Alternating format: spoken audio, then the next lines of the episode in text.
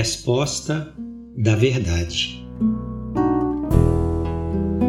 O texto que hoje leremos a nossa meditação se encontra no livro de Gênesis, capítulo 2, verso 21. Então o Senhor Deus fez cair um sono pesado sobre Adão, e este adormeceu e tomou uma das suas costelas e cerrou a carne em seu lugar. Abençoa, Senhor, o ouvinte desta mensagem, concede alegria, graça, unção ao seu coração e dê um entendimento amplo para compreender a verdade revelada de Deus. É a oração que faço em nome de Jesus. Amém. Possível avaliar quão grande foi o impacto causado na alma do israelita quando Moisés relatou pela primeira vez os detalhes da cirurgia realizada por Deus no Éden. Também não se pode saber o que imaginavam os filhos de Israel todas as vezes que solenemente liam nas páginas sagradas como Deus retirou uma das costelas de Adão. Conquanto a história bíblica retroceda remotamente à criação do universo, seus primeiros registros ocorreram por volta de 1500 a.C., no tempo de Moisés. A essa altura, considerando a condição rudimentar da medicina em prática, seria inimaginável compreender como era possível a realização desse procedimento no Éden. A data da primeira anestesia geral de sucesso no mundo é 16 de outubro de 1846. Naquele dia, no anfiteatro cirúrgico do Hospital Geral de Boston, um cirurgião chamado John Collins Warren realizou a retirada de um tumor no pescoço de um jovem de 17 anos. A anestesia foi realizada por um dentista, William Thomas Green Morton, utilizando um aparelho inalador com éter por ele mesmo idealizado.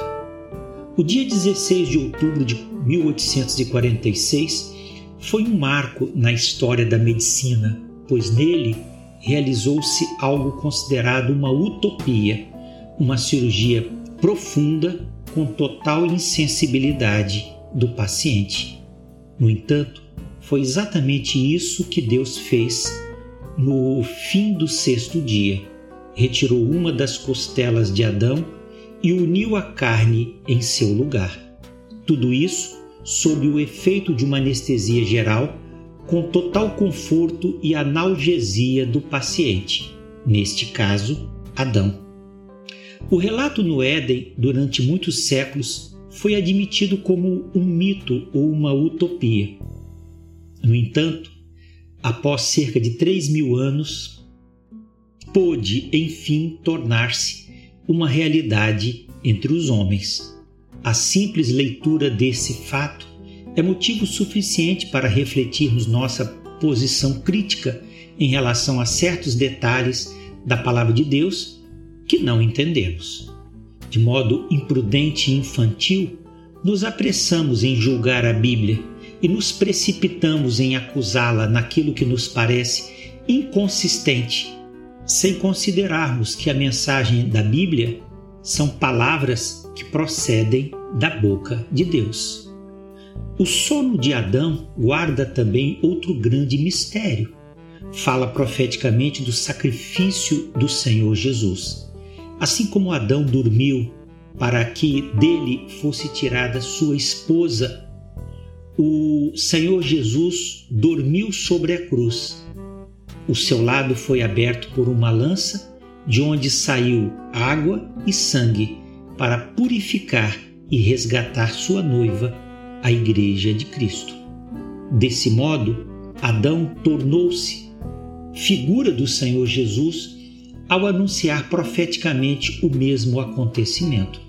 O Senhor Jesus viria ao mundo buscar uma noiva e, por meio de sua morte e ressurreição, tiraria de sua própria carne um corpo vivo que daria existência à Igreja de Cristo na terra.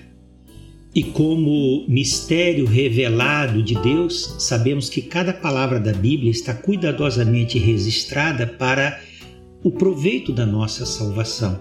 As verdades, os princípios e as promessas que a palavra de Deus abriga são atemporais, estão diante de nós e muito acima de nós, como caminhos de luz que nos transportam no terreno é, pedregoso do mundo as palavras reveladas de Deus na Bíblia Sagrada mostram e dirigem o nosso caminhar ao encontro da glória sublime e eterna do céu. Dignas são, portanto, da nossa aceitação, confiança, reverência e fé. Digno és, Senhor, de receber glória e honra e poder, porque tu criaste todas as coisas e por tua vontade são e foram criadas. Que Deus o abençoe.